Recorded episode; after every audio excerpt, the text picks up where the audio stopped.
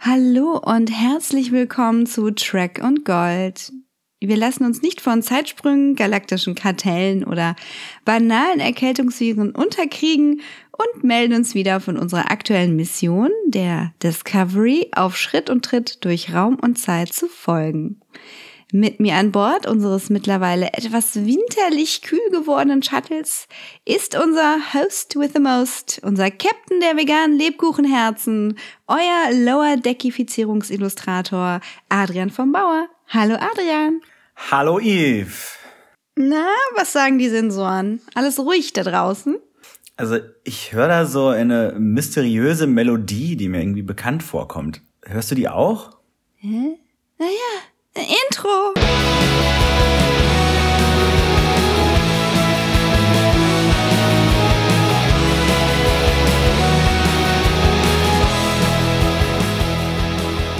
Also am Anfang stehen bei uns ja immer die News. Hast du da irgendwas zu melden?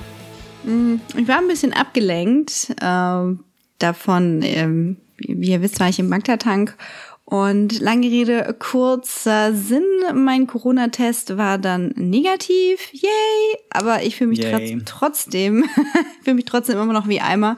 Also bleibt gesund, liebe ZuhörerInnen und ja, ihr wisst ja, Alltagsmaske in Ellenbogen niesen, Hände waschen. Auf jeden Fall.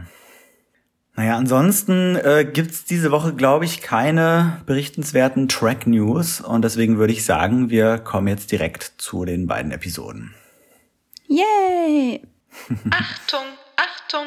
Dieser Podcast ist nicht spoilerfrei, also solltet ihr die hier besprochenen Folgen und alles davor gesehen haben. Und die erste Folge ist Die Trying.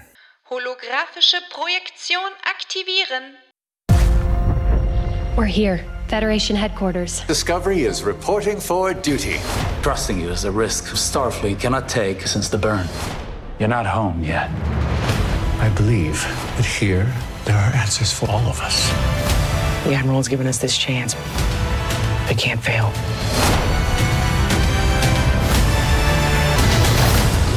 Die Discovery springt zu den neuen Koordinaten der Föderation. In einer spiegelnden Schutzblase versteckt, erwartet sie Admiral Charles Vance, der die Crew erst einmal voneinander trennt und misstrauisch von Hologrammen befragen lässt. Die Terranerin Philippa bekommt dabei besondere Aufmerksamkeit. Ihre Art sei schon lange nicht mehr in diese Welt gekommen und ihr Imperium auch schon lange zerfallen. Nach Bitten von Michael darf die Crew auf eine Mission gehen, ein einsam gestrandetes Samenbankschiff zu finden, das ein Heilmittel für die leidenden Kili haben könnte. Nan kommt mit, denn das Schiff wird aktuell von BazzanerInnen gesteuert. Doch an Bord, wo Nan endlich mal richtig Luft holen kann, findet sie eine Tragödie vor. Ein von einem Transporterunfall aus der Phase gebrachter Vater trauert um seine in Stasis versetzte Familie. Es braucht Michaels besondere Anteilnahme, ihn davon zu überzeugen, seine Familie gehen zu lassen und ihnen zu helfen. Doch Nan kann das nicht so stehen lassen. Damit der trauernde Vater an Bord bleiben kann, übernimmt sie das Kommando über das Samenschiff und wird nun ein halbes Jahr Richtung Heimat fliegen, nach der sie sich so sehr sehnt.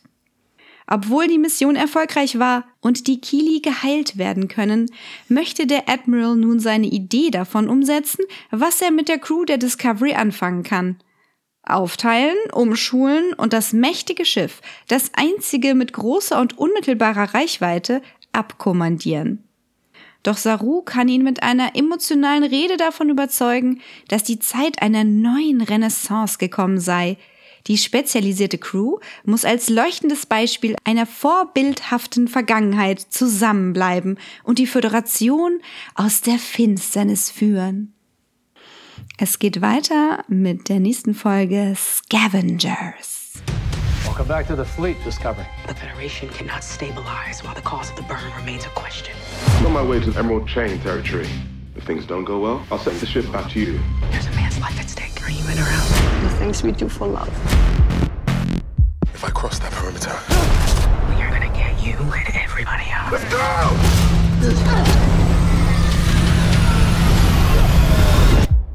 Die Discovery wird umgebaut. Die Warp-Gondeln schweben jetzt neben dem Schiff und an Bord gibt's allerlei 32. Jahrhundert-Technologie.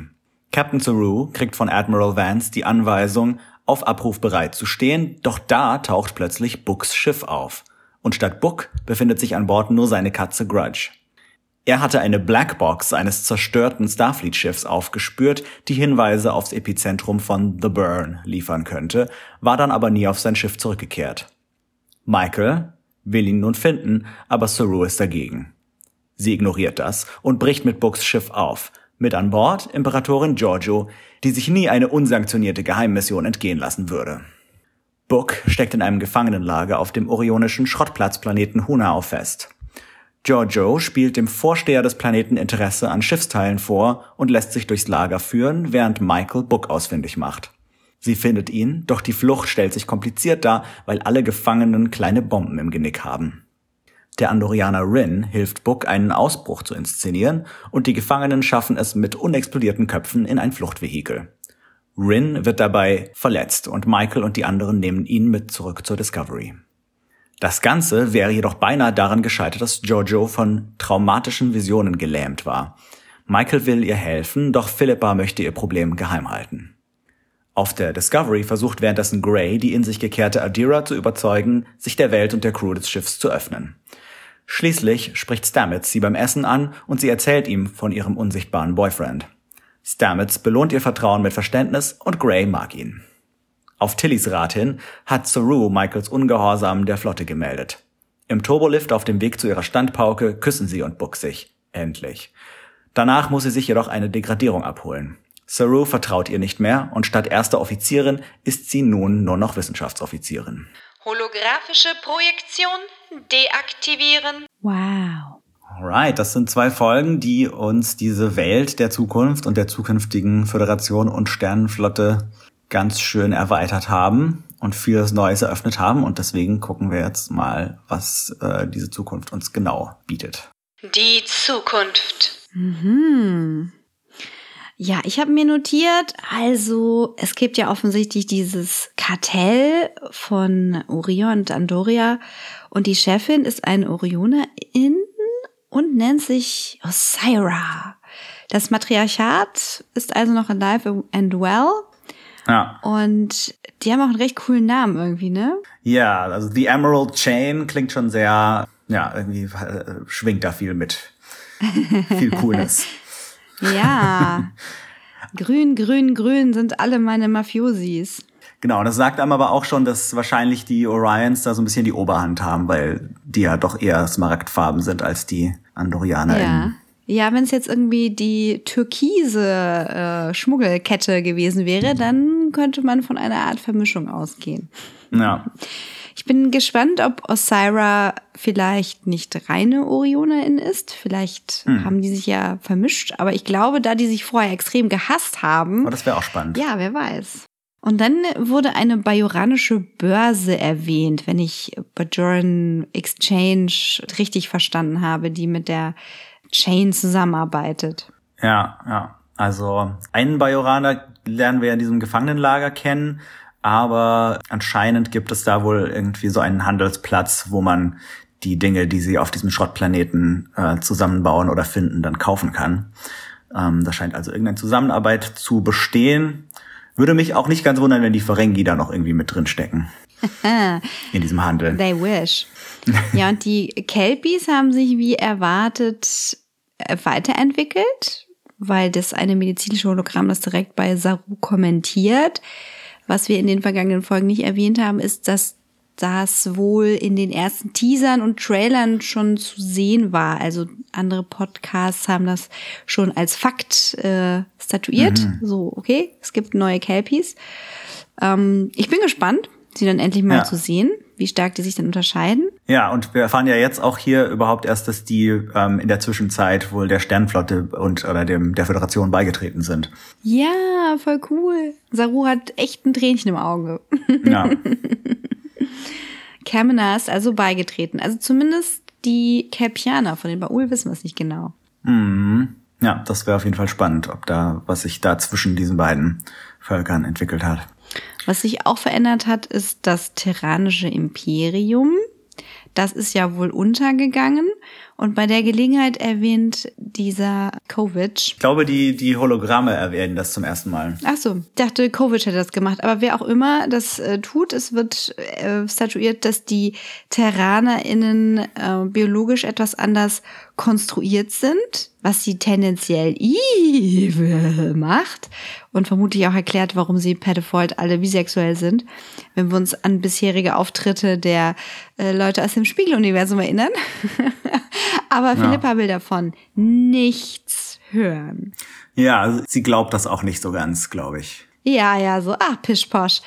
Aber was sie etwas aus der Ruhe bringt, ist, dass die Verbindung zwischen den beiden Universen wohl schwächer geworden ist und das aus der Reichweite gerückt ist. Also ihr Weg nach Hause ja. wohl abgetrennt sein könnte. Ja. Und dass das terranische Imperium nicht mehr existiert, das wissen wir eigentlich, glaube ich, sogar schon aus der aus den Deep Space Nine Spiegeluniversums Folgen, weil da hat ja dann auch diese Allianz von, ich weiß nicht mehr, Cardassianern und Klingonen oder so ah, ja, das richtig. terranische Imperium besiegt, nachdem also Spiegel Spock es, es mit seinen Reformen äh, verweichlicht hat. Genau, und dann war irgendwie Worf, war Worf nicht der Chef? Ähm, der war auf jeden Fall weit oben dabei. Wer, wer dann genau der Chef ist, weiß ich, wusste ich auch nicht mehr. Naja, jedenfalls nicht die gute Philippa, die hat sich das alles ein bisschen anders vorgestellt.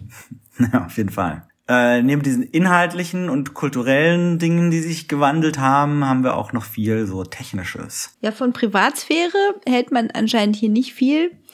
Denn da werden nicht nur die Lebenszeichen ausgelesen, als die Discovery gescannt wird, sondern alles bis zur Hirnchemie und irgendwelche sonstigen Befindlichkeiten wie Stress und ja, also ein Psychoscan sozusagen.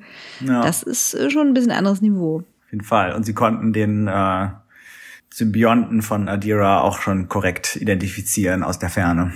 Ja, Distanz macht ja hier wohl nicht so einen großen Unterschied. Dann finden wir raus, dass es eventuell ein Epizentrum gab für diesen großen Burn. Also Michael hat, hat glaube ich, schon zwei von diesen Blackboxen in diesem Jahr dazwischen gefunden. Und dadurch, dass da der Burn nicht zum exakt gleichen Zeitpunkt passiert ist, geht sie davon aus, dass wenn sie mindestens drei von denen hat, sie dann eben äh, einen, einen äh, Mittelpunkt feststellen kann. Und da sieht man dann vielleicht die Ursache. Ja, dann wäre es vielleicht sogar ein vorsätzlicher Akt oder eine besondere Art von Unfall mit kataklysmischem Kaskadeneffekt. Also ich bin sehr gespannt, worauf es hinausläuft. Es läuft ja wohl darauf hinaus, dass Michael denkt, dass sie daran was ändern kann. Also ihr Argument ist ja, solange wir nicht wissen, was da passiert ist, kann die Föderation sich nicht mehr zu neuer Größe aufschwingen. Ja. Aber stimmt das wirklich? Also ich meine, ist das wirklich der Hinderungsgrund oder will sie es eigentlich endlich rausfinden, damit sie irgendwie wieder eine Zeitreise machen kann? Was ja meine Vermutung ist. Hm. Naja, da, da wird uns die nächste Folge hoffentlich mehr Hinweis zu liefern.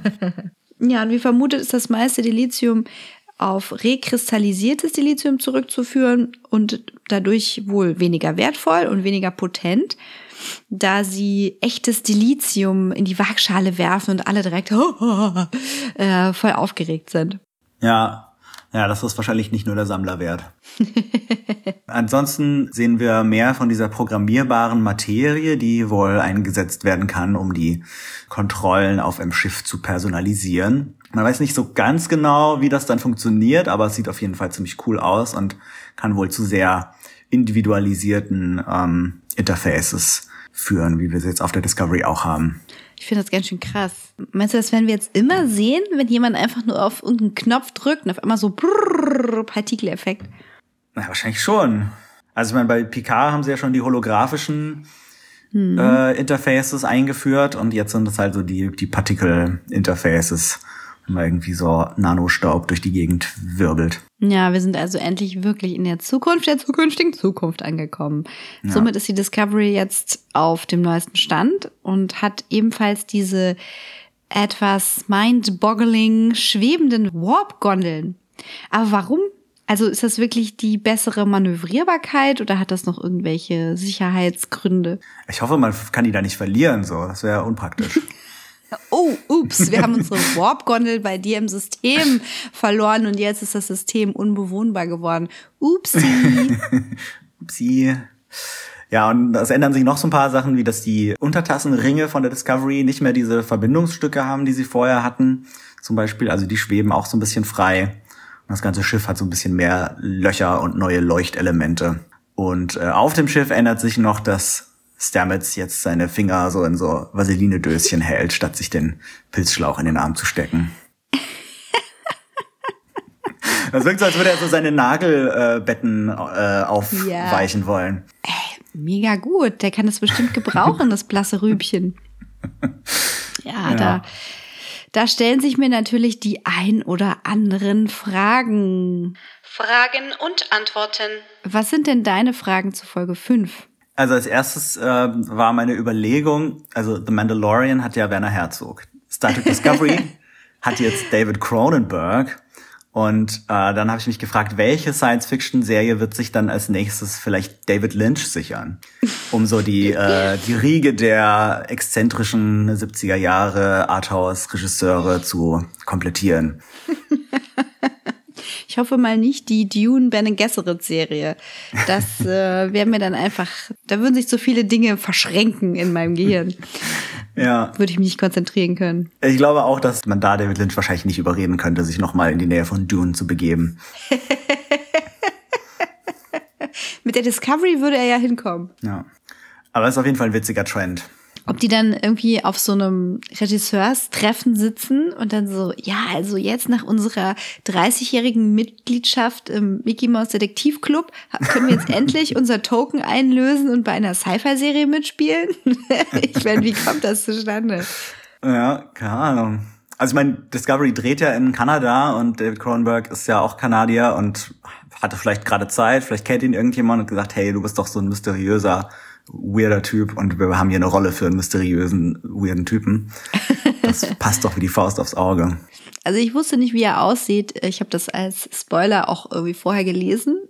Ja. Und als er dann da so rumstand, so hölzern, dachte ich, ja, okay, ähm, warum ist er da? Wird diese Samenbank-Schiff-Folge jetzt eventuell super eklig, weil Cronenberg mm. ja für seine ja. super ekligen Ekelmonster bekannt Body ist. Body Horror. Ja. Body Horror, ja, ist total meins, wie ihr wisst.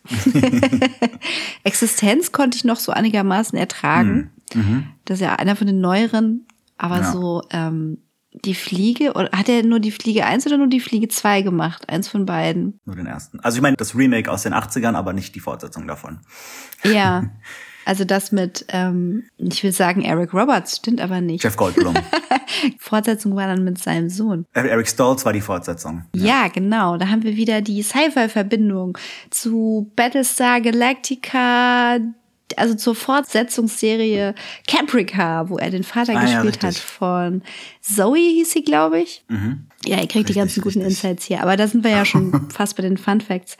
Du hast noch mehr Fragen, oder? Äh, auf jeden Fall. Also was ich mich auch noch gefragt habe, ob es in dieser Station, wo wir jetzt hier sind, auch noch eine von Starfleet separate Führungsriege der Föderation gibt und wo die sind und wann wir die zu sehen kriegen und ob hier David Cronenberg, Kovic da vielleicht sogar dazugehört. Das war so eine Frage. Ah, so die Bürokratieebene. Mhm. Ja, also die Politik äh, im Gegensatz zu dem eher so der militärischen Exekutive von ähm, Starfleet. Mhm. Meinst du, die sind dann alle Hologramme? vielleicht.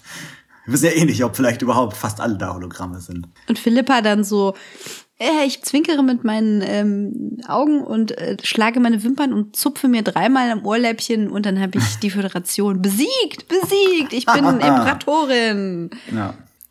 Aber im, im Zuge davon frage ich mich auch, warum die, warum diese Zukunftshologramme so schlecht sind. Also die haben irgendwie alle so einen, so einen blechernen Sound, wenn sie reden und sind offensichtlich ziemlich leicht äh, auszuschalten. Da waren ja die Hologramme, die wir irgendwie aus dem 24. Jahrhundert kennen, noch besser. Mhm. Ja, vielleicht hat man die extra runtergestuft, damit die nicht alle immer leben wollen und ähm, Imperatorin werden wollen. Ich weiß auch nicht. Ich meine, die waren ja alle mal so ein bisschen größenwahnsinnig, die ja, stimmt natürlich. lebendigen Hologramme, also die ja. eigenständigen. Damit man nicht irgendwie so eine ganze Riege von Moriartys kriegt, man sie ein bisschen downgegradet. ja, das Geklimper, das Augengeklimper von Philippa hat mich an das Finale der aktuellsten Drag Race Staffel erinnert. Da hat Gigi hm. Good ähm, auch im Rhythmus ihres Songs oder des gemeinsamen Songs mit den Augen geklimpert und hat damit wahrscheinlich auch verschiedene Hologramme aus der Fassung gebracht. Aber woher weiß Philippa das? Warum ist sie generell von der Zukunft so unbeeindruckt? War sie schon mal da oder ist es einfach, ist das ihr Charakter? So, ja, was, was wäre, wenn sie irgendwie so im unentdeckten Land ähm, mitgespielt hätte? So, ja, hallo, Gott, ja, okay. Ich muss noch zu meinem Tee, ich muss noch zu meinem 5 Uhr Tee. Ah, können wir endlich weg. War das überhaupt das unentdeckte Land? Ja, oder? Ach so, nee, das war. Und wo treffen sie Gott? Star Trek 5. Mm. Technologie ist also weiter fortgeschritten, aber die Menschen sind noch total gleich. Ich habe da erwartet, äh, Veränderungen festzustellen.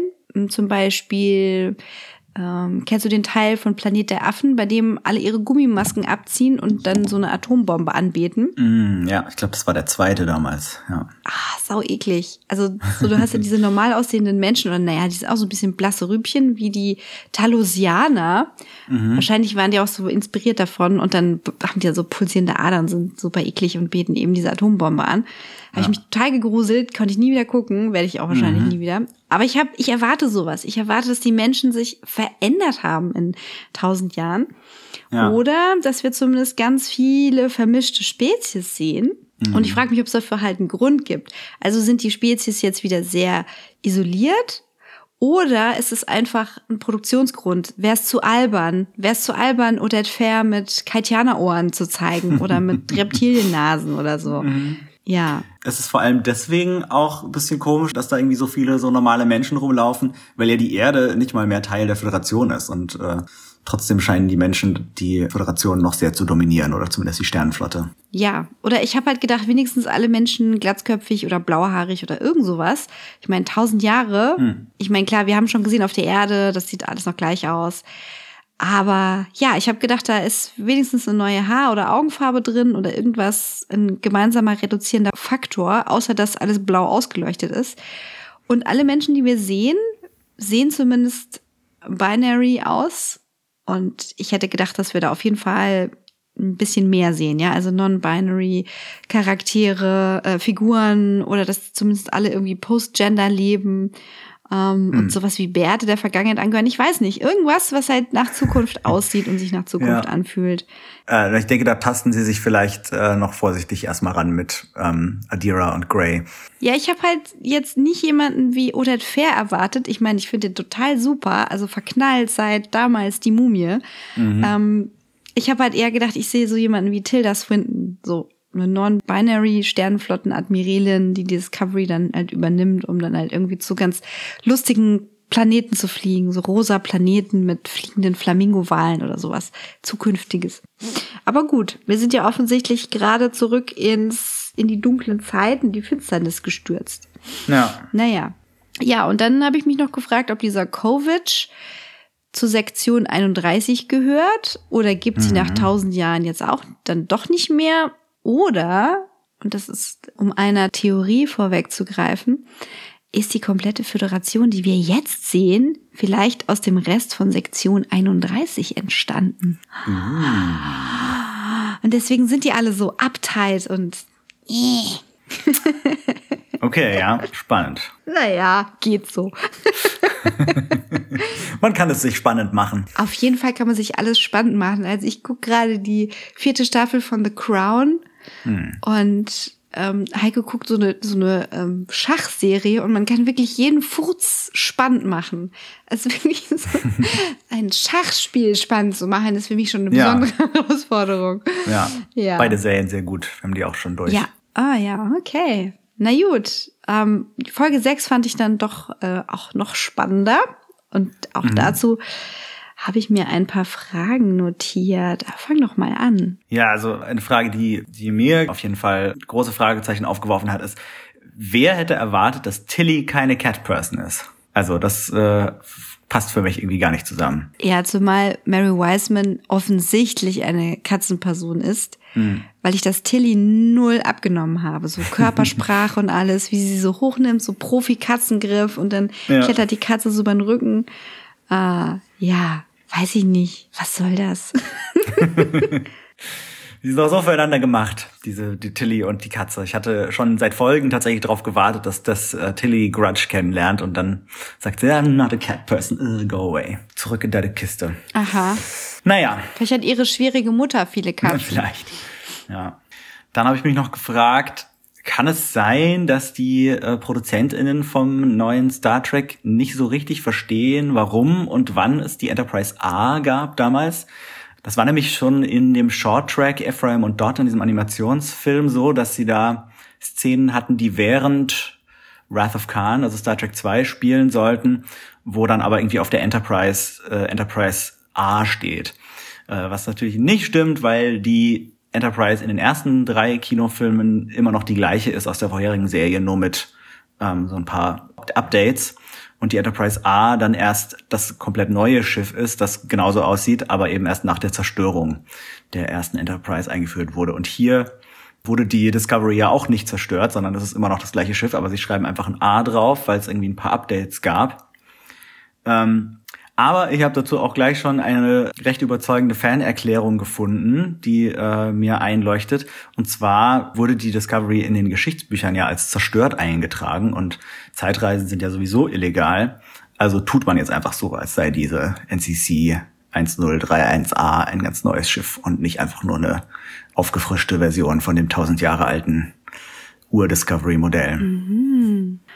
Okay, ähm, hat mir ein bisschen Kopfschmerzen gemacht, diese Reise durch die Argumentation, aber ansonsten kann ich dem, kann ich dem zu, zustimmen. Finde ich logisch, ja. Ja, das ist äh, natürlich sehr nitpicky, aber mir hat's zu denken gegeben. Dann sonst habe ich noch gefragt, äh, ob Michael es jetzt schon bereut, dass die Saru das Discovery Kommando einfach so überlassen hat weil sie jetzt doch am Ende von beiden Folgen irgendwie so einen Anschiss sich abgeholt hat und irgendwie die ganze Zeit mit Saru aneinander gerät und irgendwie gar nicht mehr sich so anfreunden kann, mit sich dieser Föderation und Sternenflotte unterzuwerfen, nachdem sie ein Jahr lang die volle Freiheit genossen hat. Und da frage ich mich dann auch, ob sie jetzt überhaupt auf dem Schiff bleiben wird und in der Föderation bleiben möchte. Hm, okay. Ja, ich habe auch gedacht, als sie Saru das Kommando überlassen hat, so ja klar, er hat sich das verdient und so, emotionaler Moment. Aber das wird sie in den Arsch beißen, weil eigentlich ist sie diejenige, die ja immer am weitesten vorausdenkt und sich am adaptivsten einer Situation stellt. Und das ist ja eigentlich Captain's Material. Ja. Also nicht Number One Material. In Folge 5 war sie ja sogar mal kurz Captain quasi. Ja, also wer wird jetzt Number One? Ich glaube, ähm, habe ihren Namen vergessen, die die Nummer eins von ähm, Admiral Vance, die da die ah ja. der nahen Ersatz, Willa. der da im Raum steht. Willa, genau. Das wäre natürlich eine Option, dass sie tatsächlich nicht innerhalb der Crew jetzt jemanden befördern auf diese Position, sondern aus der restlichen Flotte da jemand versetzt wird. Ja, die, ich glaube, die brauchen eine Liaison. Ja, das äh, ist eine interessante Theorie. Was hast du denn sonst noch für Fragen zu Folge 6? Hm, ja, also, ne, wie gesagt, was ist los mit Philippa und auf welchen Holzpfad werden wir hier mal wieder mhm. geführt? Da werde ich mal das im Hinterköpfchen behalten, bis wir zu unseren Theorien kommen. Und in dem Zusammenhang macht Linus das alles extra. ist er ein echt gerissener Typ und jetzt irgendwie seit neulich, als er mit Philippa ein Schwätzchen hatte, ein Spion von ihr? Oder stellt er sich einfach blöd an? Ja, also witzige Situation mit Linus im, im Turbolift hatten wir ja schon in der letzten Staffel. Aber die Art, wie er den persönlichen Teleporter missbraucht, ist schon ein bisschen außerordentlich. Hm, ich glaube, der sucht nach Snacks auf dem Schiff. So ein paar Heimchen, die ausgebüxt sind oder so. Vielleicht. ja, und dann habe ich mich gefragt, ob Dr. Kalber auch mal, ähm, sagt man das auf Deutsch, eine eigene Agency haben darf. Oder die weise Eule für alle anderen immer sein muss. Also darf er seinen eigenen Interessen folgen und die äußern und eigene Probleme und Emotionalität mitbringen? Oder muss er jetzt immer für alle sagen, ha, Leute, ich bin vom Tod wieder gekehrt, ich habe folgende weise Worte für euch. Ja, ich hoffe, weil also ich meine, also ich meine, es, es gefällt mir zwar ganz gut diese diese Rolle, die er jetzt hat als Seelsorger fürs Schiff, aber ja, irgendwie dürfte in seinem eigenen Leben auch mal was Interessantes passieren, was nicht irgendwie nur mit mit äh, guten Worten für alle anderen zu tun hat. Er ist halt jetzt wieder so die Erweiterung von Stamets, wie er am Anfang war. Mhm. Das ist natürlich ein bisschen einseitig. Mm, Hast du die Abzeichen auf den Schlafanzügen gesehen? Ja. Von Stamets Ja, und ja, Kalber? da habe ich auch gefragt, ist das unbequem vielleicht? Können die auch, können die dann auch irgendwo hin teleportieren? Lass das Leines beantworten. Genau, sich dann so im Schlaf auf den Bauch dreht und plötzlich schwupps und auf der Brücke. Und deswegen schläft Leines nackt. Okay. Ja, und dann, wer sind die Beta Six? Da musst du mir nochmal auf die Sprünge helfen. Äh, wo werden die erwähnt? Als sie mit Book redet, als er da eingeknastet Mhm. ist, in, also da in Zwangsarbeitssituation. Und jetzt, oh Mann, jetzt weiß ich gerade nicht mehr, ob impliziert wurde, dass die helfen Mhm. können mit den Problemen, die sie da haben, oder ob die oder ob die da mit drin hängen mit dem Kartell.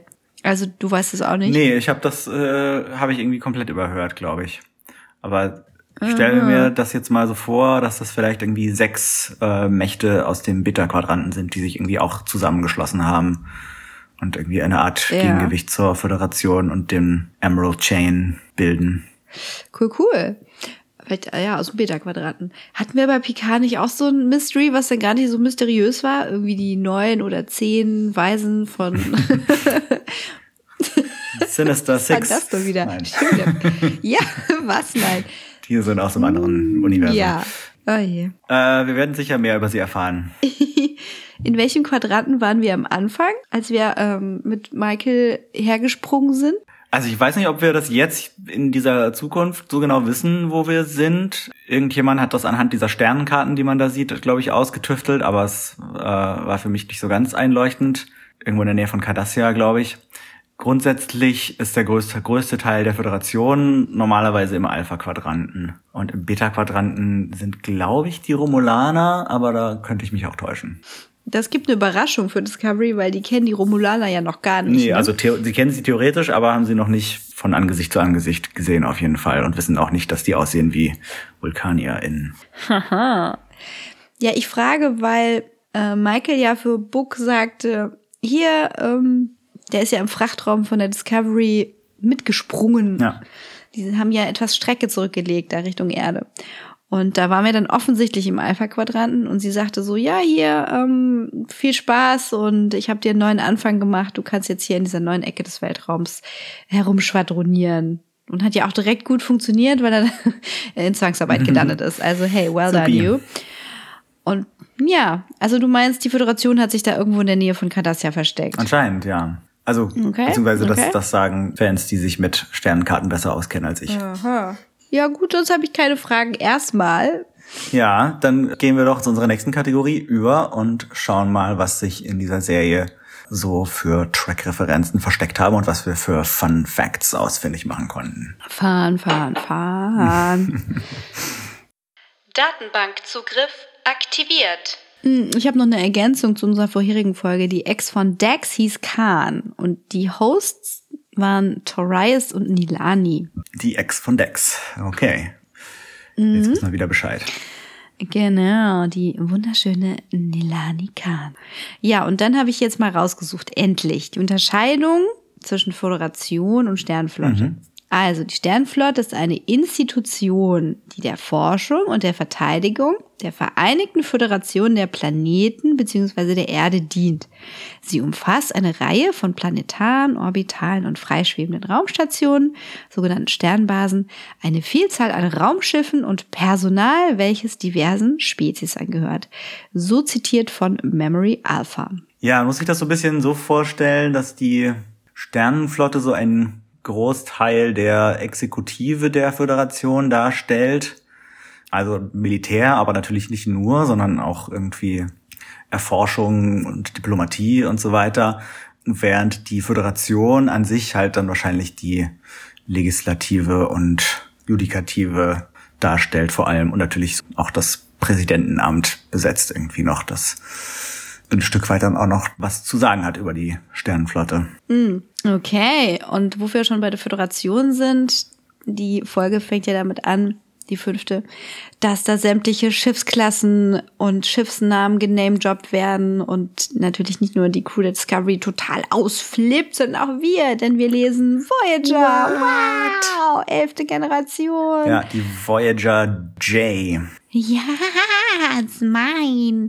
It is mine. Ja, ich frage mich, wie das funktioniert, weil das gehört wahrscheinlich eigentlich eher noch zu den Fragen, weil laut OVO ist das die elfte Generation, aber der Buchstabe J ist doch der sechste im Alphabet. Wie funktioniert das? Hä? Wie geht das? Ich glaube, da hast du, da hast du, fall- hast du dich verzählt, weil Was? J ist der zehnte B, Buchstabe im Alphabet. E, J. Wow, ich bin wirklich sehr erkältet. Genau, und die, die ohne Buchstabe ist die erste, deswegen macht es Sinn, dass es die, dass es dann die elfte Generation ist. Ah, ist mir jetzt sehr peinlich. Das J steht natürlich eventuell auch für Janeway. Ja, das liegt daran, dass ich immer nur mit einer Hand bis fünf zähle, wenn ich meinem Sohn Zahlen beibringe. Es fängt immer von neun an. Es geht immer nur bis Ja. fünf. Dauert noch ein bisschen, bis, bis er auf die nächste Hand übergehen kann. Oh Gott. Äh, dann haben wir die, äh, einen weiteren ziemlich coolen Moment, wo wir die USS Nog sehen. Und das ist natürlich benannt wohl nach der Figur Nog aus Deep Space Nine, dem Ferengi, der der Neffe von Quark ist. Und den, der Sohn von Rom natürlich.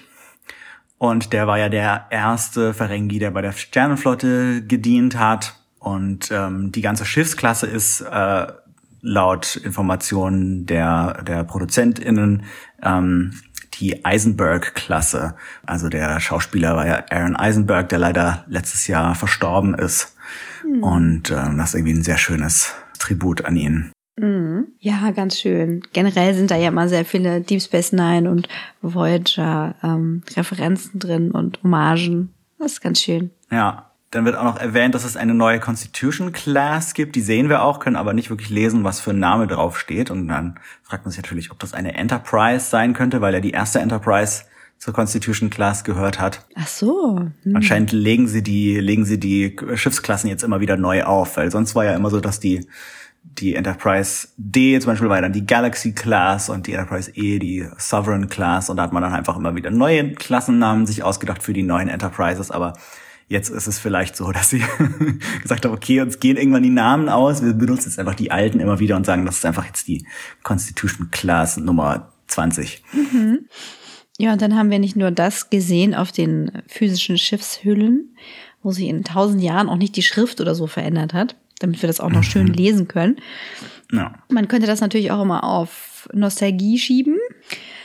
Eine holographische Karte zeigt uns Kazon.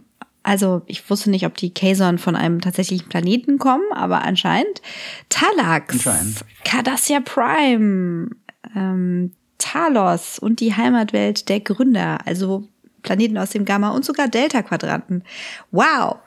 Ja, da war eine Menge cooler Fanservice unterwegs. Aber wie geht das? Ich vermute mal, dass viele von diesen Welten zu weit weg sind, um da tatsächlich hinzureisen, ohne irgendwie viel Zugriff auf Warp-Antriebe. Aber sie haben sie zumindest mal schön alle aufgelistet auf ihren holographischen Karten. Also haben sie Sensoren, vielleicht irgendwie Satelliten, die bis in den Delta-Quadranten lunzen können, aber können nicht Haben wir in der hinfliegen? ersten Folge gehört, dass das mit den Sensoren auch nicht mehr so gut funktioniert. Ja, ne? Mit den Langstreckensensoren. Also, keine Ahnung.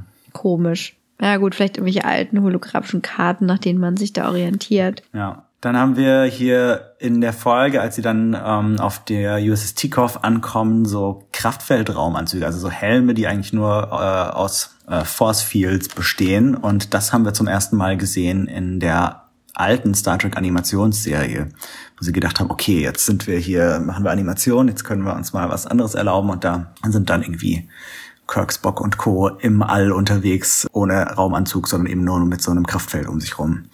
Und das ist hier so ein bisschen aufgegriffen worden. Was man in TAS gar nicht gebraucht hätte, weil das ja eh so Cutout-Animationen waren.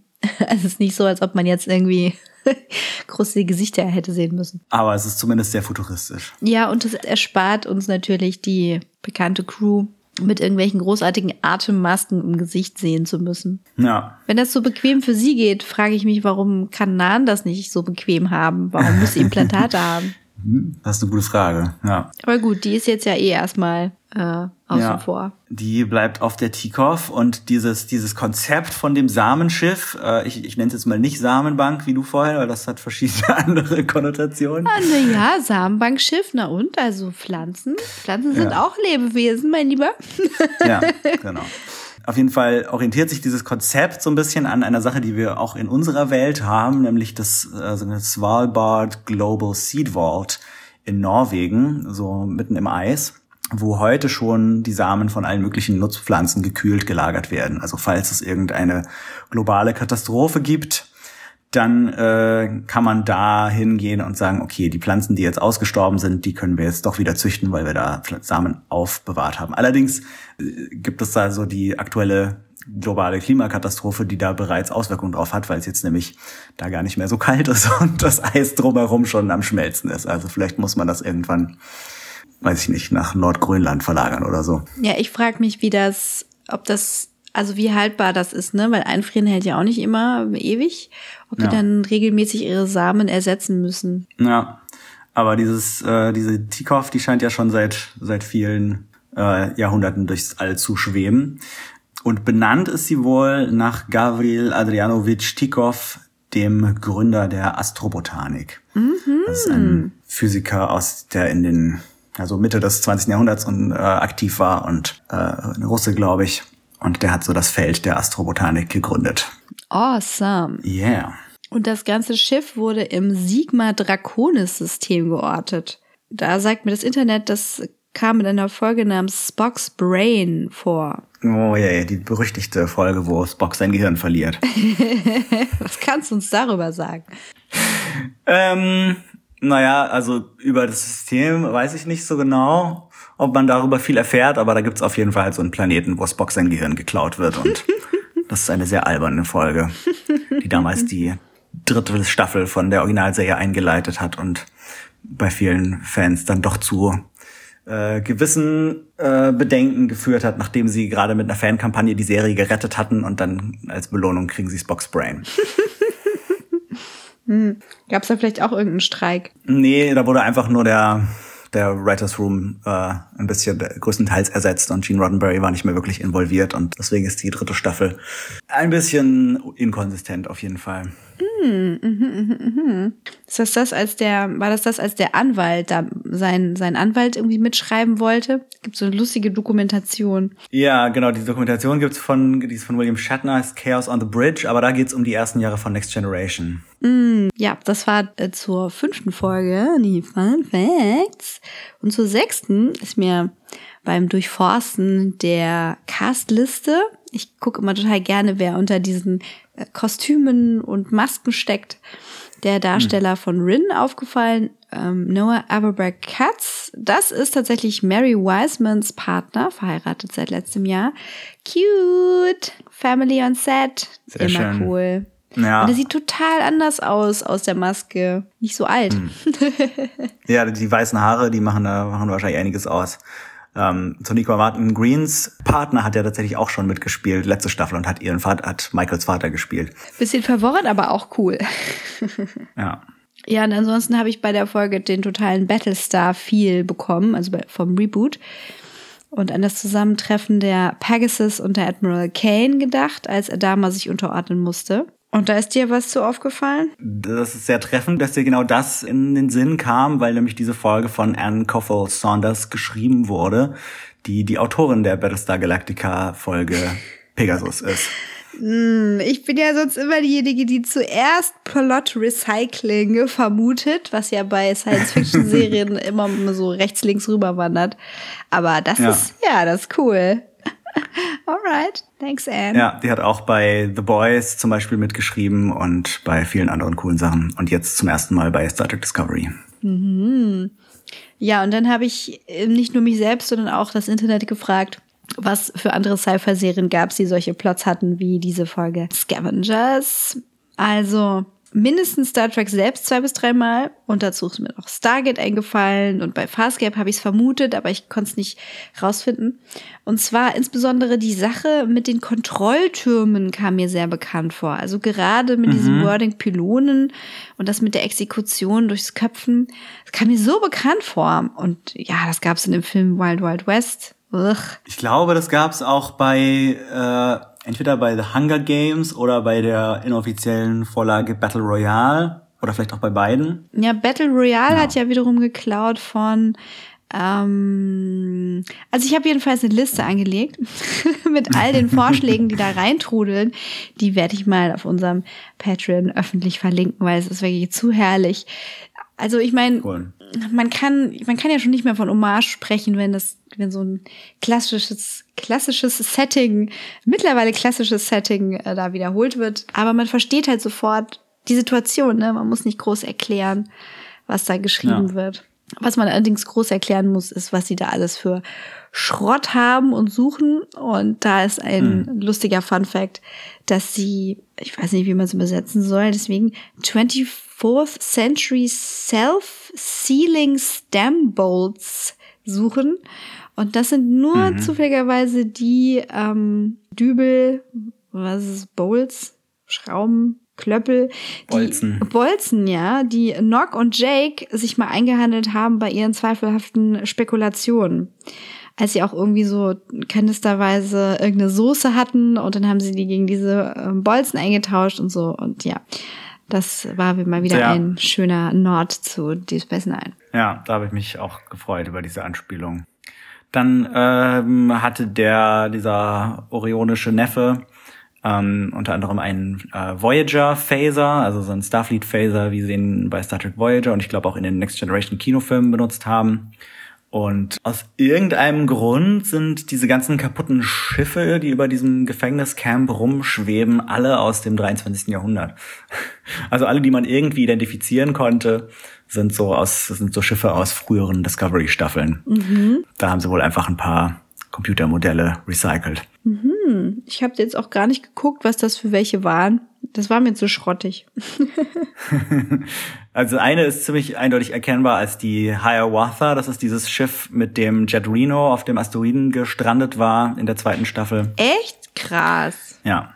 Oder zumindest die gleiche Schiffsklasse. Mhm. Dann äh, wurde erwähnt bei dem Sternenflotten-Briefing die USS Le Guin oder Le Guin, ich bin mir immer nicht ganz sicher, wie man sie ausspricht.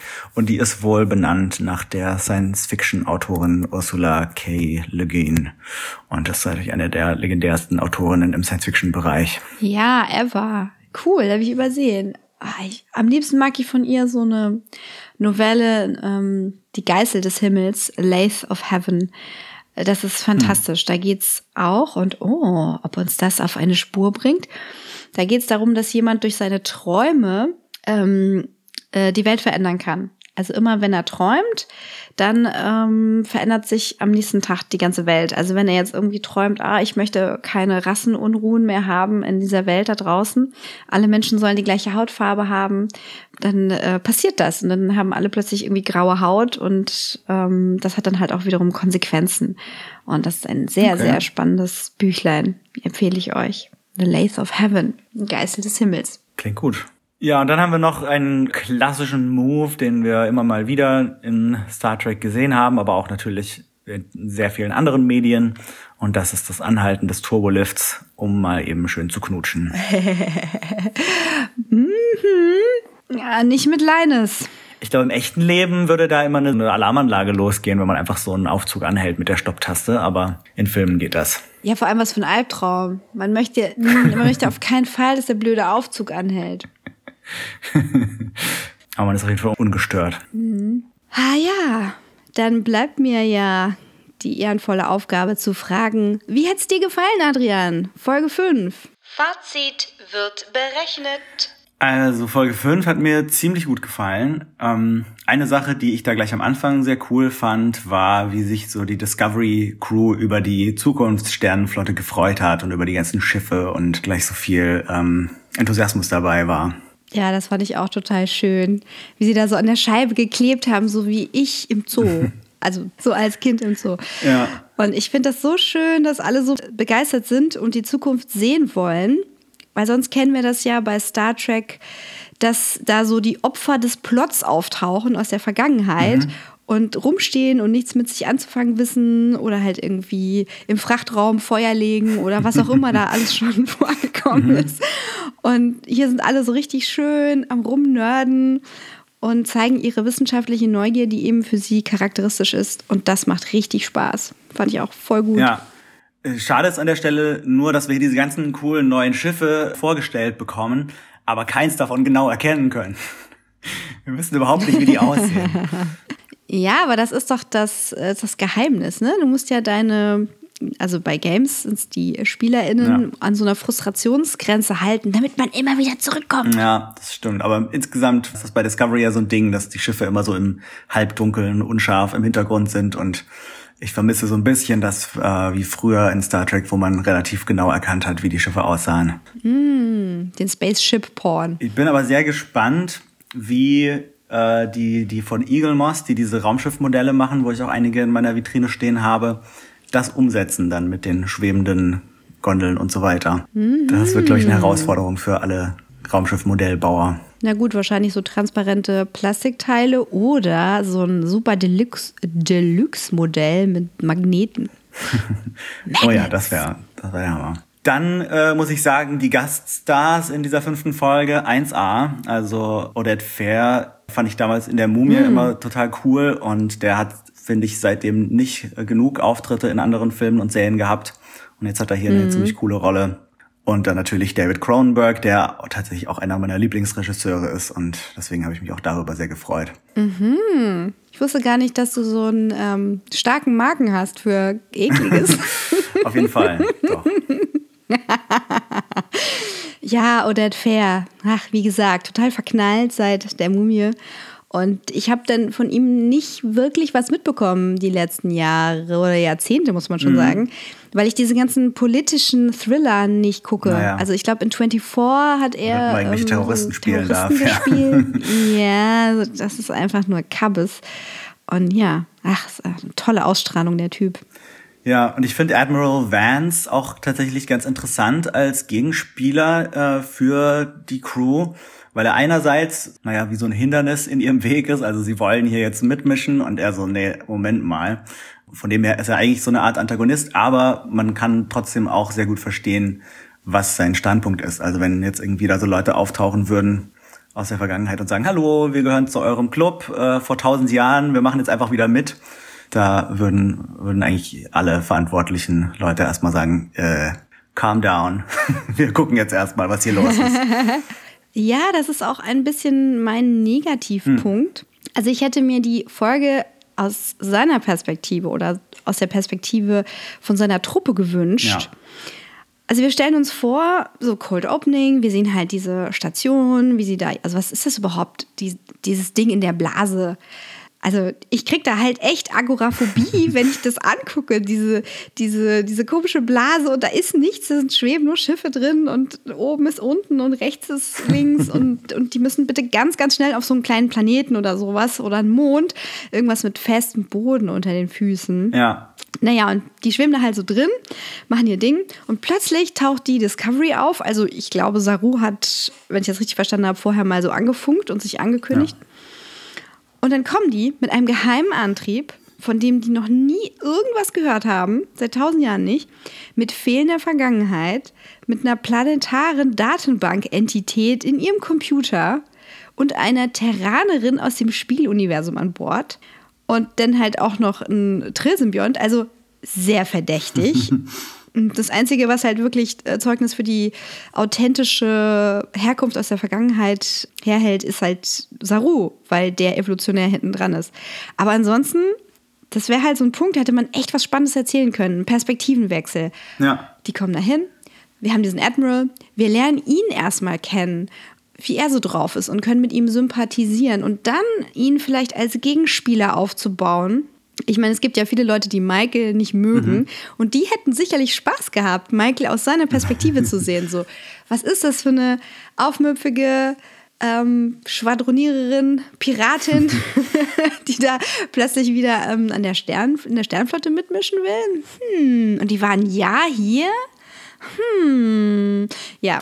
Ja, das ist eine, eine sehr interessante Idee. Ich hätte das tatsächlich auch sehr interessant gefunden, das mal so umzudrehen. Das äh, passt wahrscheinlich für Alex Kurtzman nicht so ganz in seine Mystery Box Erzählweise, die er sich bei J.J. Abrams abgeguckt hat, wo man immer alles möglichst geheim halten äh, will, so lang wie möglich. Und wenn man jetzt seine Perspektive einnehmen würde, dann würden einem wahrscheinlich Fragen beantwortet, die sie jetzt noch nicht beantworten wollen. Aber interessant wäre es auf jeden Fall. Ja, ich finde, da geht halt einfach etwas an mh, hm, Reichhaltigkeit verloren, die sich anbieten würde. Ja. So eine Reichhaltigkeit, die du sonst nur in Fanfiction findest. Mhm, genau. So, da, ja. wird, äh, da hat man ja meistens mehr Raum zu erzählen und deswegen äh, werde ich mal das Internet durchforsten. Gibt es bestimmt schon erste. Ja. erste Blüten in der Richtung. Ja. Und, und sonst so? Ja, zum Thema Mystery noch. Äh, dieses Samenschiff und das Mysterium da drumherum fand ich interessant und auch so irgendwie sehr stimmungsvoll und visuell gut umgesetzt, dass man da auf dieses verlassene Schiff kommt, das dann mit Pflanzen überwuchert ist und dann gibt's diese geheimnisvollen Hologramme. Das war auf jeden Fall cool erzählt. Mhm. Und dieses Schiff ist schon wie alt? Ja, anscheinend, so wie Michael das gesagt hat, gab es dieses Schiff schon im 23. Jahrhundert. Also ähm, das fand ich so ein bisschen unglaubwürdig, dass anscheinend dieses gleiche Schiff schon tausend Jahre lang rumfliegt äh, und diese gleiche Aufgabe hat und den gleichen Namen hat. Es wurde wahrscheinlich ab und zu mal geupdatet zwischendurch, aber das ist so ein bisschen, das ist so ein Ding, wo man merkt, okay, so richtig hat sie sich nicht so viel überlegt, was in diesen tausend Jahren dazwischen passiert ist.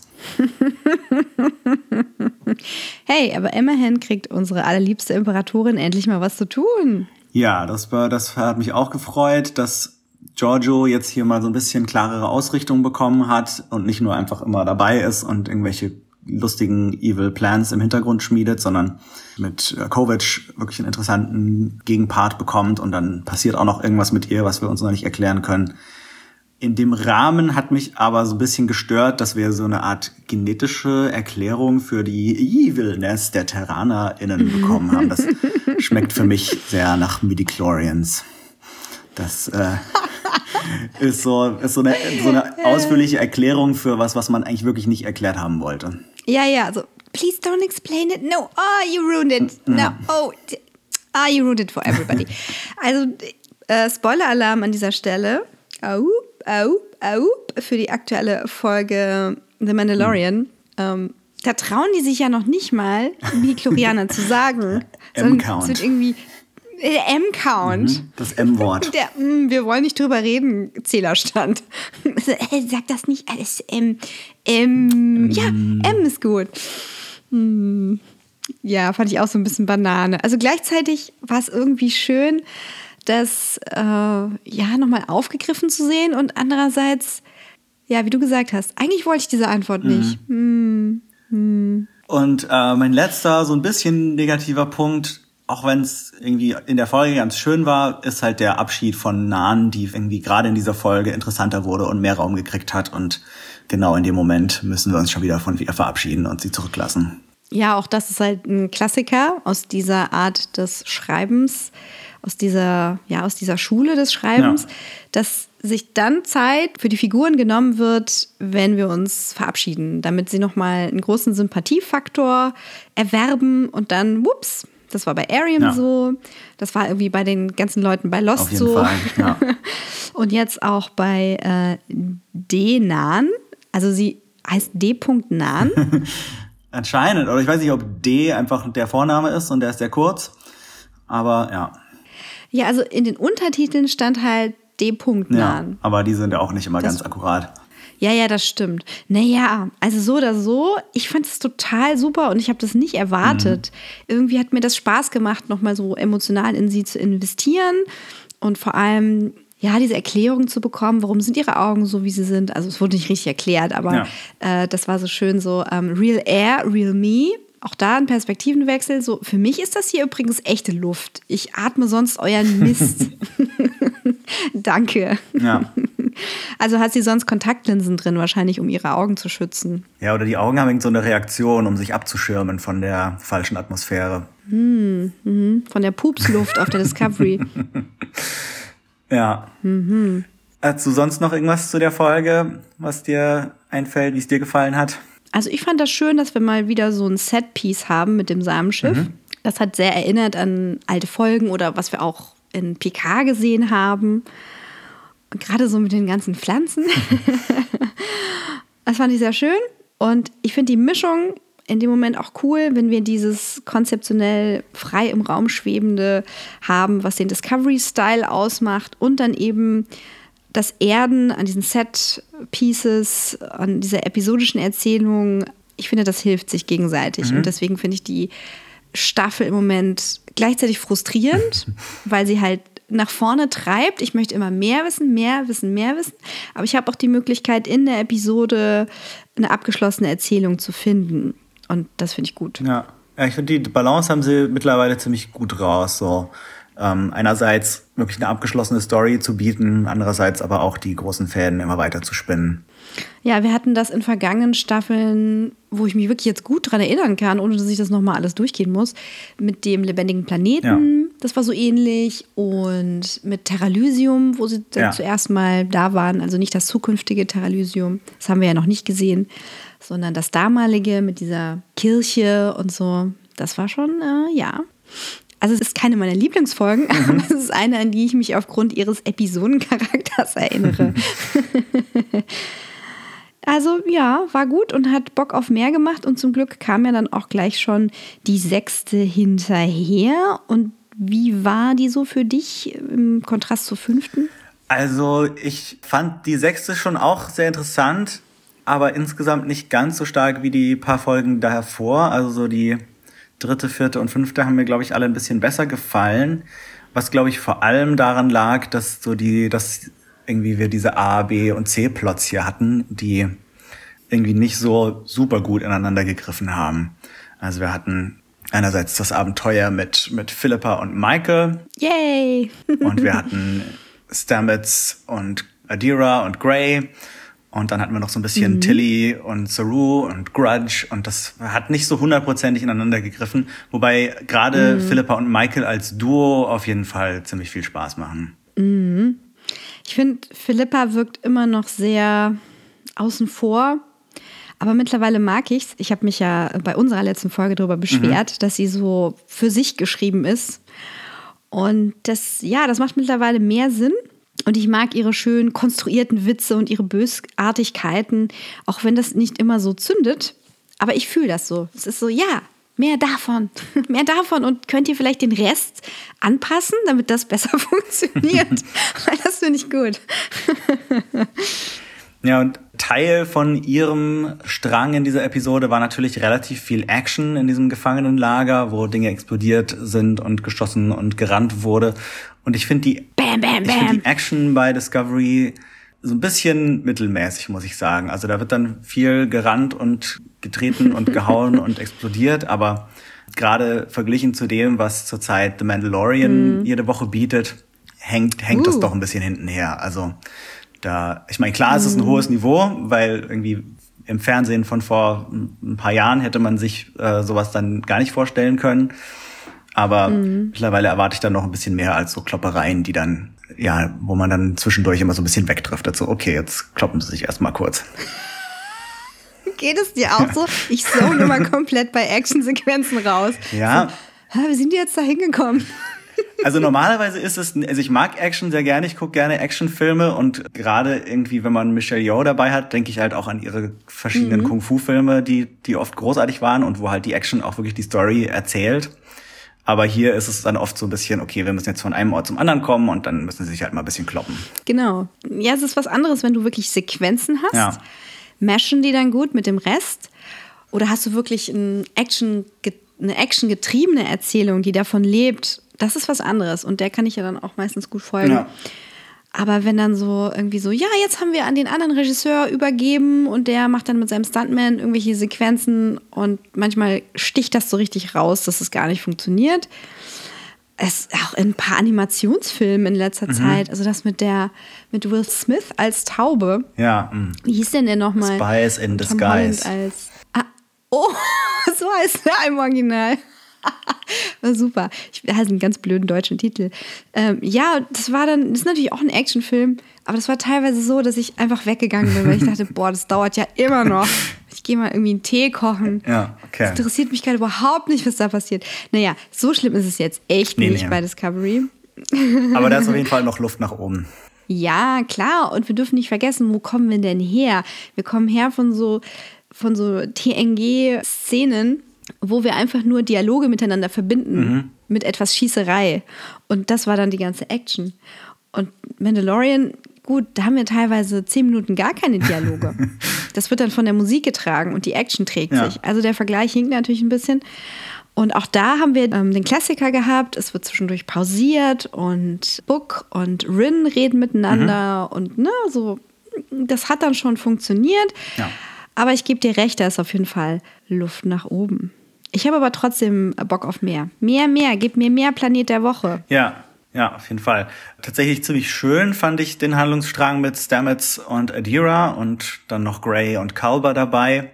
Die Szenen waren irgendwie sehr schön, so wie, wie die sich näher kommen und wie Adira irgendwie Verständnis findet bei Stamets und äh, Stamets sich dadurch auch öffnen kann.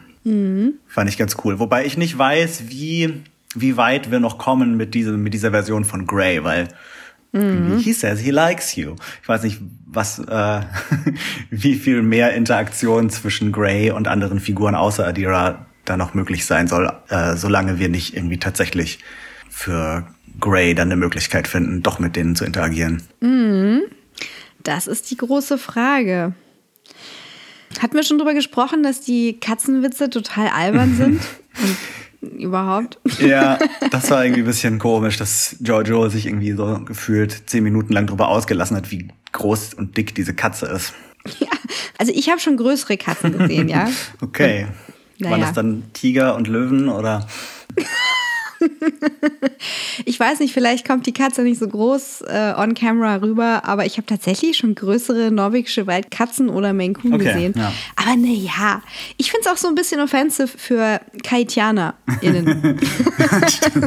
Das sind die wirklich großen Katzen, ja. ähm, Naja, und diese Szene mit Tilly und Grudge fand ich auch wenig überzeugend. A, weil ich äh, nicht abkaufe, dass sie keine Katzen mag und B, weil irgendwie das da doch sehr schwierig ist, mit Katzen irgendeine sinnvolle Szene zu inszenieren, weil Katzen einfach nicht machen, was sie sollen. Und dann klettert sie halt mal kurz über sie drüber und verschwindet unter dem Bett. Aber irgendwie dachte ich so, okay, ich weiß nicht, wozu jetzt diese Szene gut war. unsere Vermutung, dass wir Tilly das nicht abnehmen, dass sie die Katze nicht mag, weil wir eine offensichtliche Chemie zwischen Mary Wiseman und der Katze feststellen, Ja. hat sich mittlerweile bestätigt, hier live im Internet. sie ist natürlich ein Katzenmensch, of course. Haben wir doch direkt gesehen. Ja, ja, genau. Ihr Mann hat darüber getweetet, dass sie tatsächlich auch selber wohl eine Katze haben. Miau, miau. Ja, und ich bin kein riesiger Fan, muss ich sagen, vom linientreuen Captain Saru. Also als Saru das Kommando übernommen hat, dachte ich erstmal, okay, der macht sich gut als Captain. Aber jetzt muss ich sagen, so dieses, dass er sich da gleich so komplett unterordnet, obwohl er ja eigentlich diese Föderation und Sternenflotte überhaupt nicht kennt. Also er weiß ja überhaupt nicht, wie sich diese Organisation in den letzten 900 Jahren verändert hat. Finde ich irgendwie so ein bisschen zu naiv und ein bisschen zu äh, gehorsam. Und da finde ich irgendwie dann Michaels Position interessanter. Auf jeden Fall. Ich glaube, es gehört einfach zu Sarus Entwicklung dazu, die wir jetzt hoffentlich in dieser Staffel noch sehen werden. Er muss für sich abschließen, hey, ich als Außenseiter, als einziger Kelpianer in der Sternflotte, der immer ängstlich war, der auch schon körperlich was überwinden musste, ich habe es jetzt geschafft. Ich muss mir nichts mehr beweisen. Ich muss der Sternenflotte auch nichts mehr beweisen. Ja. Ich bin hier, ich bin es wert und ich kann nun auch meine Grenzen überschreiten und sagen, ja, ich als Sternflotten-Captain, der die Sternflotten-Ideale von vor tausend Jahren vertritt, möchte die aktuelle Sternenflotte auch kritisieren dürfen und andere Entscheidungen treffen dürfen. Ja. Und ich habe für einen Augenblick gedacht, am Ende der Folge, dass da so ein Twist kommt. Aber Noch nicht. Vielleicht später. noch nicht. Was denn vielleicht auch noch später kommt, Sind unsere Theorien. Tada! Theorien. Hm, yummy, lass sie ausbreiten. Ja, also die Sache mit The Burn entwickelt sich ja immer weiter und wird tatsächlich für mich langsam auch doch ein bisschen interessanter. Und ich habe mir überlegt, dass dieses, dieses Lied, was da immer wieder aufgetaucht ist, dieses Schlaflied oder was ist diese Melodie, mhm. dass die damit sicher irgendwas zu tun hat. Und meine aktuelle Theorie, auch wenn sie natürlich wahrscheinlich ein bisschen ein Hahn herbeigezogen ist, ist, dass ähm, Gabriel Burnham, also Michaels Mutter, irgendwie in der falschen Zeit oder in einer anderen Dimension ganz woanders äh, gelandet ist und nun versucht, irgendwie Kontakt aufzunehmen durch die Zeiten und Dimensionen und Michael eine Nachricht zukommen zu lassen und dafür irgendwie dieses, dieses Lied, dieses Kinderschlaflied benutzt, diese Melodie benutzt und dass äh, darin irgendwie diese Nachricht enthalten ist und dass sie dann damit versehentlich The Burn ausgelöst hat. ja, ja, da sind wir fast deckungsgleich. Mhm. Mir ist ja natürlich auch aufgefallen, der Song, ich habe mich da sehr an Battlestar Galactica mal wieder mhm. erinnert gefühlt. Wir erinnern uns an das kollektive Unbewusstsein der Silence, in dem ein alter Song neu interpretiert wurde von Bear McCrary. All Along the Watchtower war das, oder? Ja, kriege ich schon Gänsehaut, wenn ich nur dran denke. Awesome. Ja, also das könnte natürlich sowas sein. Ich habe zuerst an Spock gedacht, hm, mhm. denn mit ihm kommuniziert sie ja über dieses, äh, dieses Signal am Ende und vielleicht hat er noch was zu sagen. Mhm. vielleicht gibt er ihr noch was mit. Aber natürlich ist es viel passender, dass es ihre Mom ist, denn wir sprechen hier von einem Kinderlied, von einem Schlaflied und vielleicht wird sich Michael schlussendlich daran erinnern, dieses Lied selbst als kleines Kind gehört zu haben. Mhm. Oder in dem Lied ist tatsächlich eine Information versteckt, zum Beispiel die Anordnung des Omega-Partikel. Aha. Die Omega-Partikel. Zum Omega-Partikel musst du mir nochmal auf die Sprünge helfen. Das kam schon mal irgendwo vor in Voyager oder so, glaube ich. Ja, genau. Das ist die Folge The Omega Directive. Da, mhm. das ist eine Sache, die von den Borg fast schon religiös verehrt wird, da es Perfektion mhm. darstellt. Aber es ist ein so gefährliches Ding, dass wenn du versuchst, es zu konstruieren oder es quasi zu erstellen, ähm, dass wenn dann was schief geht, ein ganzer Sektor platt gemacht werden kann, der Subraum zerrobbt wird, also quasi das zukünftige mhm. Äquivalent von ähm, einem gespaltenen Atom, also Atombombenniveau, sage ich mal nur halt hm, auf Zukunft gestapelt, einfach ja. very, very mächtig. Omega. Omega. Ja, äh, und da gibt es auch schon Theorien im Netz drüber. Da hinterlege ich euch in den Shownotes mal einen Link von einem YouTuber, der da wohl als erster drauf gekommen ist, aber auch einige andere Podcasts habe ich äh, gehört, sind der Sache schon auf der Spur, denn so etwas Mächtiges wie das Omega Particle könnte natürlich für den Burn verantwortlich sein. Naja, okay. Das äh, ist auf jeden Fall was, was man im Blick behalten sollte. Ich weiß allerdings nicht genau, was das Ding macht. Also ob das, ob man damit jetzt auch Zeitreisen machen kann oder irgendwie, also es ist irgendwie so der Gottpartikel. ja. Okay. Ja, ansonsten ähm, habe ich mir noch Gedanken gemacht zu Giorgio und ihrer äh, Veränderung und dieser komischen Sache, diese Zustände, die mit ihr passieren. Mhm. Und nach der fünften Episode dachte ich erstmal, dass vielleicht Kovic nach ihrem Verhör sie durch eine AI ersetzt hat oder durch so ein Hologramm oder irgendwie sowas. Mhm. Weil da gibt's ja jetzt irgendwie einiges mit künstlichen Intelligenzen und Hologrammen hier. Aber dann in Verbindung mit den, mit diesen traumatischen Erinnerungen, die sie in der sechsten Folge plagen, macht das Ganze dann ein bisschen weniger Sinn. Mhm. Und da habe ich dann eher dran gedacht, dass das vielleicht Begleiterscheinungen von so einer Art Gehirnwäsche sind. Also dass er entweder um Informationen rauszukriegen oder um sie tatsächlich in irgendeiner Form zu steuern, sie da beeinflusst hat und irgendwas mit ihr gemacht hat, was jetzt irgendwelche alten Traumata wieder hochgespült hat bei ihr. Ah, vielleicht mit dieser Brille. Ja, genau. Er behauptet zwar, die hat keine Funktion, aber vielleicht kann er sie damit hypnotisieren oder ah. irgendwas anderes. Er hat ja auch zu ihr gesagt, ich werde ja wohl nichts aus dir rauskriegen, ich kann nur was aus dir rauskriegen anhand der Fragen, die du mir stellst. Ja. Hm. Sie war ja auch diejenige, die als erste versucht hat, da irgendwie so die Situation zu kontrollieren. Sie hat die Hologramme ähm, disrupted und äh, dann hat sie seinen Kommunikator zermanscht und so. Also, hm. Ja. Hast du denn zu Covid selber Theorien? Wer ist das? Was macht er da? Ich habe am Anfang gedacht, dass es ganz offensichtlich ein Section 31-Typ ist. Und dann war ich mir nicht mehr hm. sicher.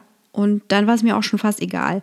Also, ich weiß nicht, was mit dem ist. Ich habe die Vermutung, ich habe ja von allen möglichen Leuten die Vermutung, dass sie nur Hologramme sind. Ich habe die Vermutung, die ganze ja. Föderation sind nur noch Hologramme, weil die so rückschrittlich sind. Wie gesagt, ich habe ja am Anfang mir gewünscht, dass ja. die Menschen sich weiterentwickelt haben in, hallo, 1000 Jahren. Und die sind aber alle so aus, als wären sie halt gerade irgendwie aus einer Holodeck-Simulation von William T. Riker gesprungen. Und vielleicht sind sie das auch. Vielleicht sind sie das. In der letzten Folge kommt die Titan und Riker sagt Hallo. Nee, also bei Kovic habe ich auch natürlich zuerst gleich an Sektion 31 gedacht, dass die vielleicht weiter existiert und er das äh, vertritt. Aber das wäre fast zu einfach habe ich überlegt, ob er vielleicht auch aus dem Mirror Universe kommt. Mhm. Vielleicht ist das eine Lüge, dass seit was weiß ich wie viel hundert Jahren da niemand mehr übergewechselt hat und er war vielleicht der letzte, der 500 Jahre hat er Sprung, gesagt. Ja, 500 Jahre. Mhm. Er war der letzte, der diesen Sprung geschafft hat oder er ist 500 Jahre alt. Mhm. Das wäre auf jeden, auf jeden Fall erklären, warum er sich so sehr für sie interessiert und für die das terranische Imperium und die Spieluniversumsmenschen und anderen. Er kann ja trotzdem Terraner sein, wenn er der ja. Nachkomme von TerranerInnen ist. Auch möglich, ja. Er könnte der letzte Erbe des Imperiums sein. Uh. Aber warum? warum? Das macht keinen Sinn. Oder er gehört tatsächlich zur Föderationsregierung, die wir ja sonst noch nicht kennengelernt hat. Vielleicht ist er sogar der Föderationspräsident. Wer weiß. Mr. President? Ein Mensch? Ein langweiliger Mensch mit Brille? Ein alter weißer Mann mit Brille? ja, wäre nicht die interessanteste Lösung. Mm. Oder irgendwas mit Zeitreisen. das ist, äh, funktioniert auch immer. Das, vielleicht ist er der Future ja, Guy genau. aus Enterprise. Na gut. Tja. Oder, oh, hey, vielleicht ist er ein Shapeshifter. Ein, ein oh, Gründer, ja, auch möglich. Gründerbubi. Ja, ja. Die äh, sind ja auch noch irgendwo da draußen. Zumindest haben wir deren Planeten auf der Sternenkarte gesehen. Aber was er ist, am Ende vom Tag ist eine Mystery Box, mit der wir geködert werden ja. und wo ich jetzt meinen Hut verwette, dass niemand weiß, was da drin steckt, bis es geschrieben wird. genau. oh boy. Ähm, ja, was ist denn jetzt mit Calypso? Wie müssen wir denn das jetzt werten? Ja, meine, meine Theorien dazu äh, sind jetzt dadurch ein bisschen zerstört worden, dass wir in, die, in der sechsten Folge diesen Umbau der Discovery sehen. Das heißt, die Discovery, auf der Calypso spielt, auf der damals ähm, Kraft ankommt und dann den intelligenten Computer kennenlernt und so, die existiert ja jetzt gar nicht mehr. Mhm. Also entweder spielt Calypso komplett in einfach einer Parallel-Timeline, in der die Discovery nicht umgebaut wurde und ganz andere Dinge passieren und das ist irgendwie, weiß ich nicht, das Spiegeluniversum vom 32. Jahrhundert. Oder, oder es gibt irgendwie so eine Möglichkeit, dass das während der Zeitreise zwischen Staffel 2 und 3 spielt. Also dass quasi während die Discovery durch das Wurmloch fliegt, das für die Crew so aussieht, als wären sie da eben einfach nur kurz in dem Wurmloch unterwegs, aber in Wirklichkeit, ich weiß nicht genau, wie es funktionieren soll, liegt quasi die leere Discovery da tausend Jahre lang rum und der Computer entwickelt diese künstliche Intelligenz und hm. äh, ja, aber es ist alles noch nicht so ganz ausgereift. Vielleicht ignorieren sie es auch einfach. Ich würde vermuten, dass der Plot für die dritte Staffel noch gar nicht ausgereift war, als dieser Short gemacht wurde und dementsprechend ja. ist er redundant. Also ich glaube nicht, dass sie sich jetzt nach einem Short biegen. naja, sie haben zumindest schon Zora mit der gleichen Stimme eingeführt und hm. Vidrage kam ja in beiden Sachen vor. Also es gibt schon auf jeden Fall Verbindungen, aber oh. ja, passt irgendwie nicht mehr so ganz zusammen gerade. Und wie findest du den Umbau von der Discovery?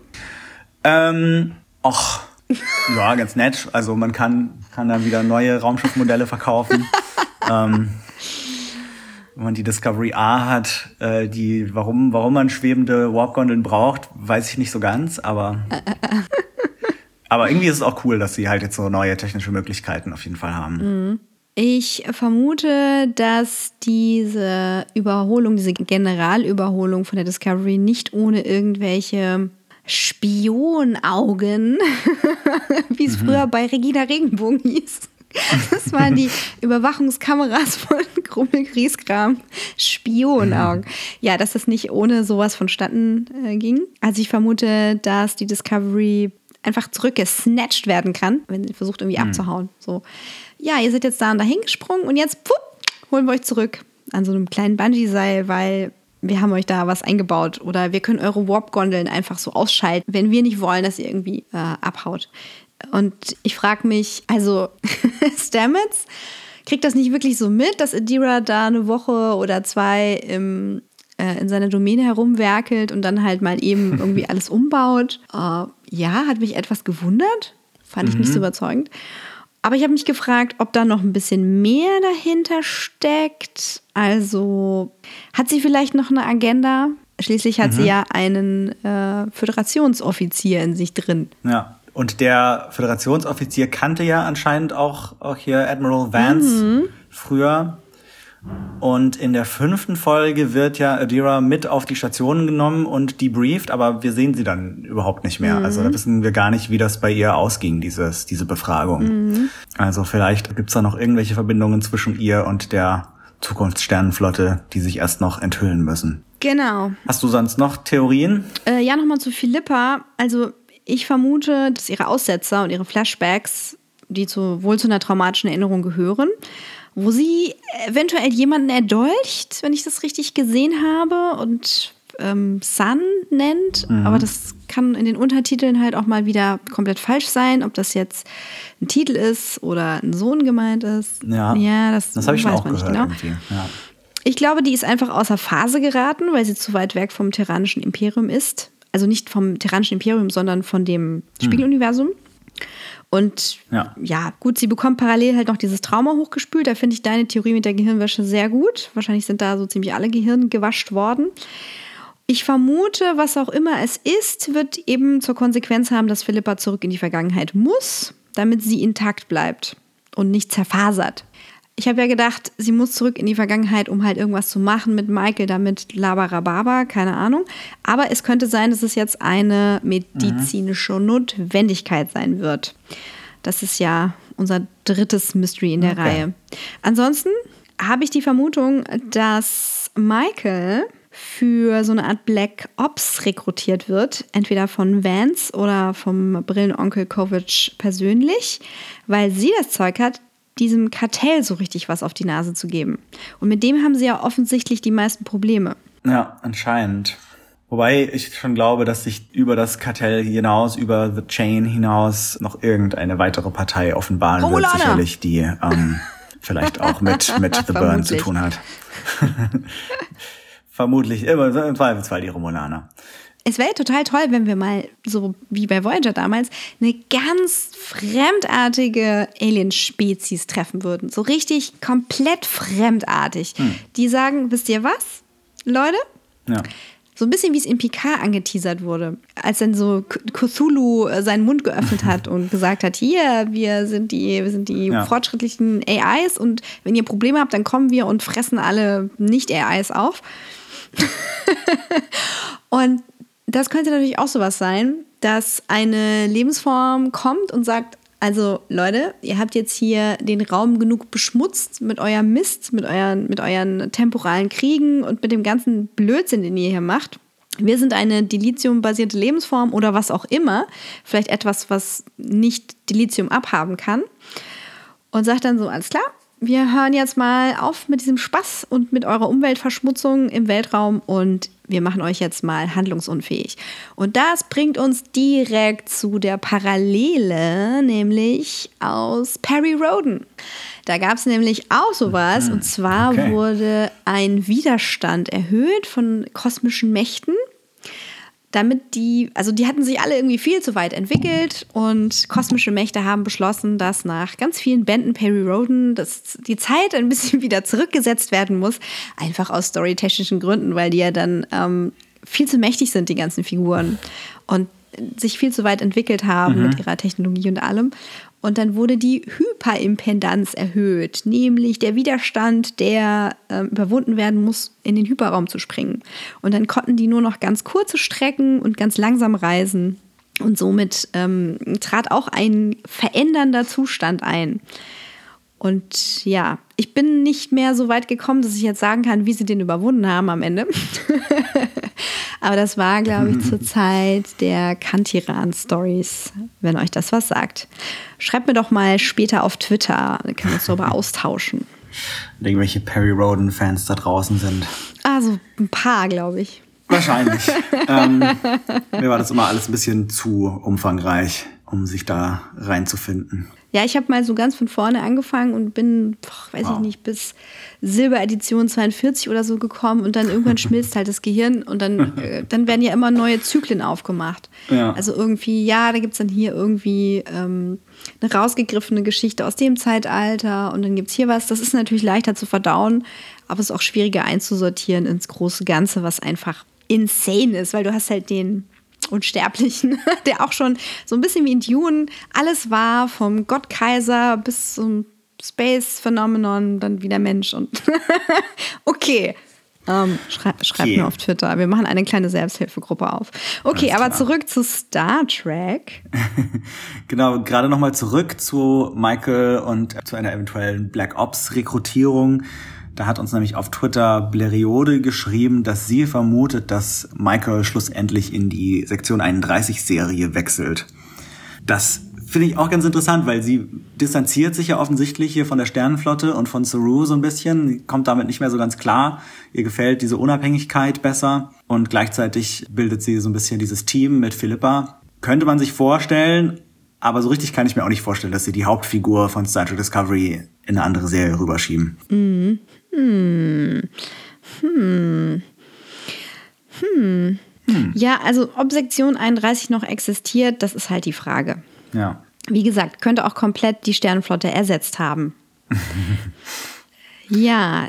Ja, ansonsten haben wir noch eine äh, Theorie von, von Taotika auf Twitter gelesen. Und zwar glaubt sie, dass Gray natürlich einen neuen Körper braucht und unser Vorschlag dazu wäre ein Pilzklon. Ja, wäre doch machbar. War das nicht auch ungefähr das, was sie mit, mit Kalber schon gemacht haben? Ja, ja, eben. Genau. Und es ist ja auch die Art und Weise gewesen, wie Tilly transportiert wurde in ja. ähm, das Mycelium. Die wurde ja quasi gepilzt, gebeamt. Rübergepilzt. Rübergepilzt und zurückgepilzt. Ja, vielleicht ist das auch mit Grey irgendwie möglich. Ja, natürlich braucht Grey einen Körper, sonst ist das alles ein bisschen zu seltsam.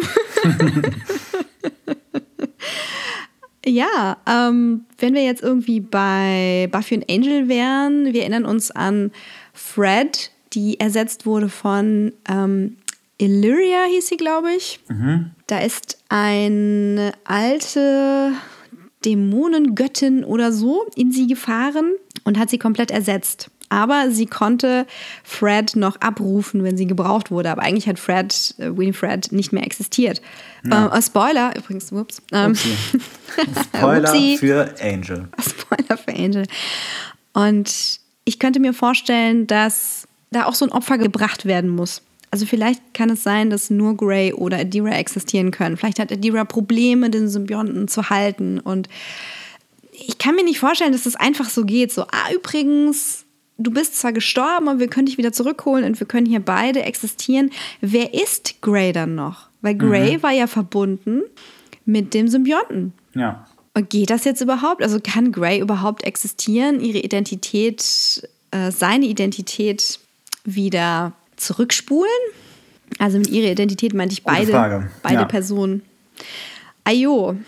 Aber wo wir gerade bei Adira sind, ist dir aufgefallen, dass Adira und Adrian sich nur durch ein N wie Netflix unterscheiden. Wollen die Produzenten dir persönlich was sagen?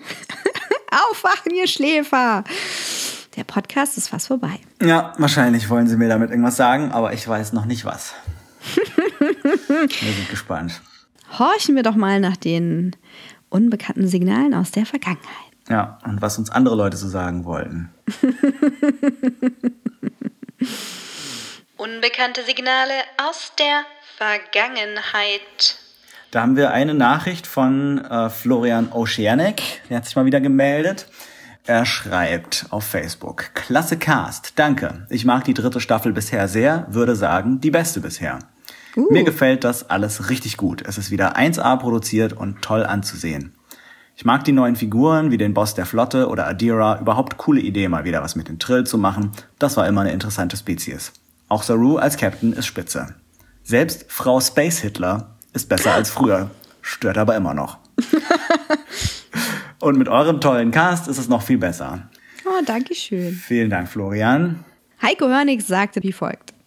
Was ich an der Figur von Michael mittlerweile so schade finde, ist, dass sie in der ersten Staffel noch als jemand eingeführt wurde, die ähm, moralisch falsche Entscheidung getroffen hat. Ähm, sie hat diesen Klingonenkrieg provoziert durch, eine, ähm, durch, durch einen Fehler und äh, war so eine ausgestoßene und äh, dadurch eine sehr interessante Figur, fand ich. Und mittlerweile ähm, macht sie halt immer die moralisch, trifft sie immer die moralisch richtige Entscheidung. Und äh, ich finde, sie kommt damit einfach nicht mehr so an diese Komplexität heran, die sie in der, in der ersten Staffel hatte, dass sie dieses, dieses Prodigy war, dieses, diese, diese geniale, äh, ja, diese geniale Person in der Sternflotte, die aber einfach einen richtig, richtig heftigen Fehler gemacht hat, der ihr auch nicht so leicht äh, nachgesehen wurde. Und ähm, das ist sie halt mittlerweile nicht mehr. Und das macht sie leider ein bisschen, bisschen weniger interessant, finde ich. Äh, ja, finde ich auch interessant. Ähm, wie geht's mit Michael weiter? Und muss sie immer an diesen Punkt gebracht werden, wo sie gegen die Regeln verstößt? Ich weiß nicht, ob das notwendig ist. Ja. Und Simon Miles schreibt auf Facebook, und ich dachte, ich wäre der Einzige, dem die weich gezeichnete Haut ins Gesicht und ins Auge springt. Hm.